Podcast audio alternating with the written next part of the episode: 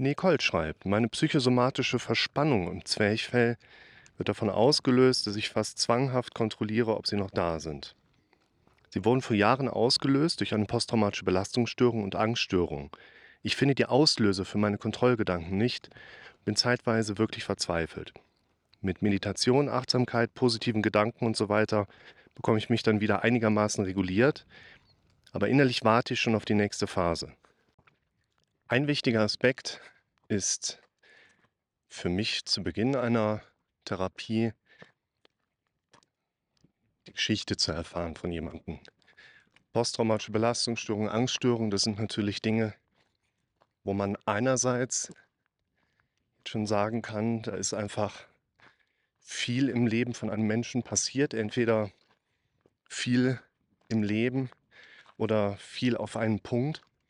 Man unterscheidet da ja so einmalige Traumasituationen, aber auch Entwicklungstraumata, die man dann zum Beispiel bei kindlichen Prozessen mit kategorisieren würde. Und, oder auch toxischen Beziehungsmuster, ne, dafür kann es auch im vorangeschrittenen Lebensalter sein. Und einerseits ist es bei einer Veränderung dieser Erlebnisse natürlich wichtig, dass wir mehr über einen Menschen herausfinden können. Und es ist auch so nach Studienlage, dass einfach die Menschen, die ein Trauma entwickeln, posttraumatische Belastungsstörung, äh, sie aus den Adler.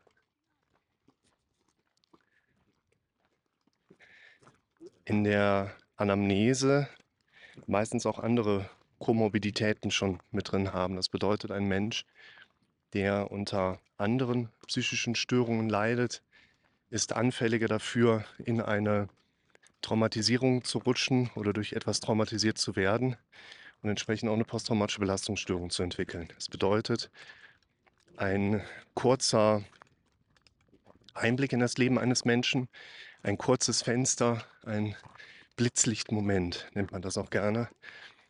Das gibt uns bei weitem nicht die Informationsebene, um angemessen die Situation zu verstehen und entsprechend auch Handlungsempfehlungen auf den Punkt zu bringen. Denn ihr dürft auch hier bedenken, die Symptomatik und das Leben eines Menschen sind in der Regel relativ gut aufeinander eingespielt. Das heißt, wenn ich mir einen Patienten anschaue, egal ob jetzt rettungsdienstlich, da lernst du die Leute eher kurz kennen, oder eben auch in der Praxis, dann kannst du vom Menschen auf sein Leben schätzen. Du kannst aber auch das Leben eines Menschen anschauen und dann rückschließen, wie geht es in dem so einem Alltag. Deshalb ein wichtiger Punkt hier, wir dürfen in Bezug auf solche Veränderungsprozesse stärker mit einbringen. Aha, Kilometer zwei einfach versuchen von therapeutischer Seite aus, sich tiefergehend mit einer solchen Situation auseinanderzusetzen. Und im Grunde genommen, dafür mache ich euch dieses Video jetzt auch einmal, geht es aus meiner Sicht weniger darum, dass durch einen posttraumatischen Belastungsprozess ein psychosomatisches Verspannungsbild im Zwerchfell entsteht. Das ist eine Kombination, die eher auf der Beobachtung eines Betroffenen aufbaut und keine vorhersagbare Ableitung in einem medizinischen Sinne macht. Also wenn du eine aufsteigende Infektion hast, die dir die Eustachy-Röhre zusetzt, dann können wir erwarten, dass der Patient Ohrenschmerzen bekommt bis hin zu vielleicht auch in eine Mittelohrentzündung. Aber ein Patient einer, einer posttraumatischen Belastungsstörung, bei dem sehen wir jetzt nicht standardmäßig in der Entwicklung, dass der ein psychosomatisches Verspannungserleben im Zwerchfell hat. Ich würde hier eher ohne den Hintergrund mal drangehen und sagen, rein symptomatisch gesehen liegt hier wahrscheinlich eine latente und, oder chronifizierte Hyperventilationskiste vor, die wahrscheinlich weniger mit dem Trauma oder dem posttraumatischen Belastungsstress zu tun hat, sondern eher einfach grundsätzlich mit dem Leben eines Menschen, ne? wo ich eingangs meinte, wir haben bei bestimmten Patientengruppen eine gewisse Vulnerabilität. Das ist halt auch eine Vulnerabilität, dass die mehr und mehr Stress auf Atmung bekommen, introspektiert sind, sehr negative Gedanken erleben. Deshalb würde ich hier auch sagen, es geht nicht darum, dass du dein Trauma löst, um vielleicht irgendwann mal hoffentlich eine Entlastung auf dieser psychosomatischen Verspannungsebene zu erleben. Es geht darum, dass du hier wirklich am Symptom arbeitest. Das wäre einerseits Atemübungen zu machen, die den Atem runterregulieren und ein besseres Coping mit Hyperventilationssymptomen haben. Also dieses typische, ich habe das Gefühl, ich kann nicht richtig durchatmen, ich ziehe nochmal Luft hinterher, ich muss dann nochmal einfach hinterher setzen. Oh ja, sieht spannend aus. Und vielleicht auch in Atemübungen reinzugehen, dass man sich da mal einfach einen Atemtherapeuten schnappt, der einen begleitet über einige Wochen oder auch Monate, wirklich mit einem gemeinsam trainiert, Atemübungen zu machen. Komm, wir gehen weiter. Oder genießt du die Aussicht? Eine Pause. Eine Pause, alles klar. Dann warten wir gerade hier kurz. Um da eben auch dem Körper wieder die Möglichkeiten einfach geben zu können, selber letztlich das Atmen wieder übernehmen zu können, weil immer, wenn wir in irgendeiner Art und Weise in das Atmen eingreifen, das merke ich zum Beispiel hier in der Höhe. Wir sind jetzt gerade auf zwei irgendwas noch. Als wir oben eben angekommen sind, wir sind schon ein paar hundert Meter abgestiegen. Da geht mir schon die Luft. Und da ist auch so dieser erste Impuls, so, oh, was ist denn jetzt los? Zweiter Gedanke, pff, lass den Körper mal machen. Ne? Ich habe genug Rezeptoren in meinem Körper, die jetzt gerade regulieren, wie viel und wie schnell ich atmen sollte. Der weiß schon, was richtig ist. Der macht das schon gut. Wie komme ich auf den Gedanken? Den habe ich nicht einfach so, den habe ich mir antrainiert. Ne? typisches Beispiel. Das heißt, einerseits wichtig, wir dürfen ein Verständnis in die Situation mit reinbringen, die unsere ersten Ideen auch nochmal überprüft und hinterfragt. Vielleicht da vorne mal gerade warten, von hinten kommt ein Rad.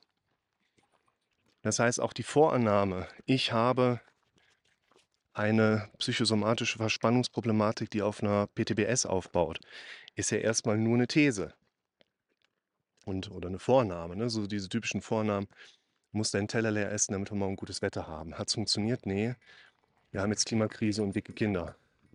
Das ist gut, dass der so, eine, so ein Glöckchen hat. Und daher hier bei so einem Fall Vornamen hinterfragen, um ein gewisses Maß an Klarheit einfach zu bekommen, um eben auch an einem gewissen Punkt anzusetzen. Ne? Weil ihr müsst aufpassen, ihr geht zum Therapeuten und erklärt ihm, ja, mir geht's nicht gut, weil ich habe auch schon mal eine Therapie gemacht. Da hat der Therapeut gesagt, ich habe eine posttraumatische Belastungsstörung und deshalb habe ich diese Probleme. Und es gibt viele Therapeuten, die das jetzt nicht großartig hinterfragen. So, wenn der eine Kollege das schon mal so eruiert hat, schaut euch das mal an, Wahnsinn. Ne? Dann greife ich da vielleicht nicht mehr mit rein und ihr seedet da eurem Therapeuten vielleicht schon in gewisser Hinsicht einfach so ein Beschwerdebild, wo Therapeut dann nachher darauf immer weiter aufbaut und damit arbeitet. Deshalb, ich würde hier empfehlen, der Fragestellerin einmal wirklich in Atemübungen reinzugehen und das Trauma einfach mal in Anführungszeichen links liegen zu lassen, weil wenn man schnell an das Trauma drankäme oder eine Traumadistanzierung wirklich viel verändern würde im Leben, dann wäre das bei der Betroffenen wahrscheinlich schon passiert.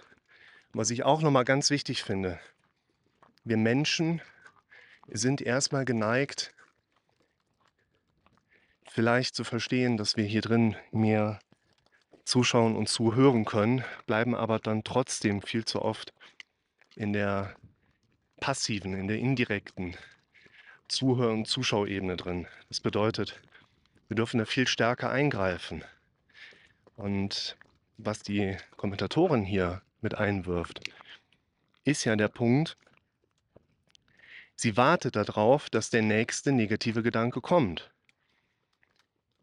Das ist ein ganz wichtiges Element. Wenn wir uns mit der Frage beschäftigen, warum setzen sich bei Menschen Störungen fest, das ist das eine.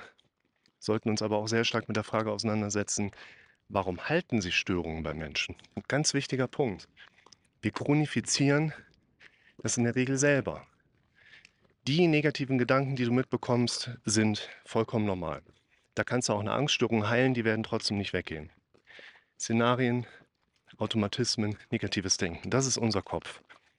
Und was die Kommentatorin hier darstellt, ist aus meiner Sicht der Chronifizierungsgrund.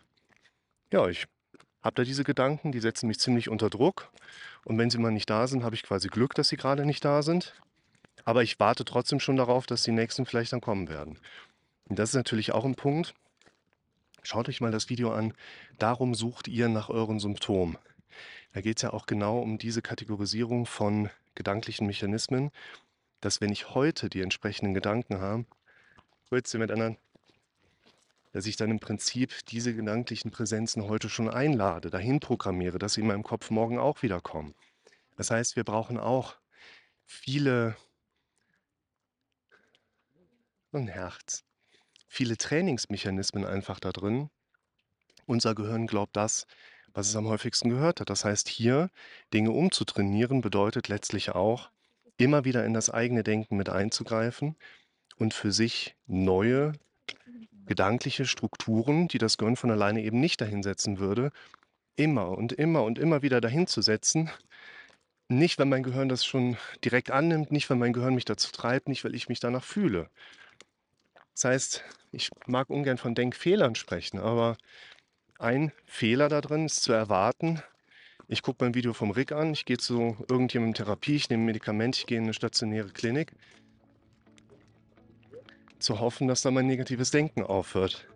Und das haben jetzt schon einige von euch auch hier in den Videos sehr gut repräsentiert, dass das eben nicht von alleine passiert und wir daran arbeiten dürfen, wie ihr das macht. Das seht ihr in den ganzen Videos. Deshalb ein Dank an die Kommentatoren. Das hilft uns dabei, dass ich solche Videos wie hier machen kann, die euch allen beim Verständnis des eigenen Seins, der eigenen Situation helfen und ihr genießt das noch ein bisschen Ausblick.